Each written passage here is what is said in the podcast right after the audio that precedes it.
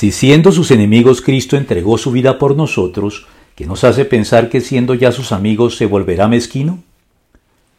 La prueba reina de la magnitud y el alcance del amor, la generosidad y la buena voluntad de Dios para con nosotros los hombres la constituye la decisión resuelta y unánimemente compartida entre el Padre, el Hijo y el Espíritu Santo de expiar nuestras culpas, redimiéndonos y salvándonos al precio de la vida de Jesucristo, el Hijo de Dios, quien se humilló hasta encarnarse como hombre para morir voluntariamente por todos nosotros, quienes nos hallábamos enemistados con Él a causa de nuestros pecados y éramos además impotentes para poder reconciliarnos con Él por nuestros propios medios y esfuerzos.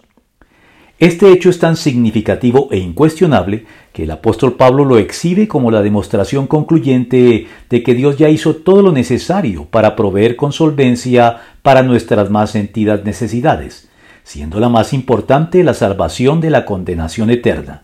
necesidad principal alrededor de la cual todas las demás giran y convergen. En otras palabras, al señalar el sacrificio de su Hijo a nuestro favor, Dios nos está indicando que ya hizo lo más difícil y pagó el costo más elevado y doloroso de todos, de modo que no podemos poner en duda de manera razonable su amor y generosidad a toda prueba por nosotros, como si ahora, contra toda lógica, Él decidiera volverse mezquino para hacerlo más fácil, que es seguir proveyendo con solvencia para el resto de nuestras necesidades terrenales del día a día,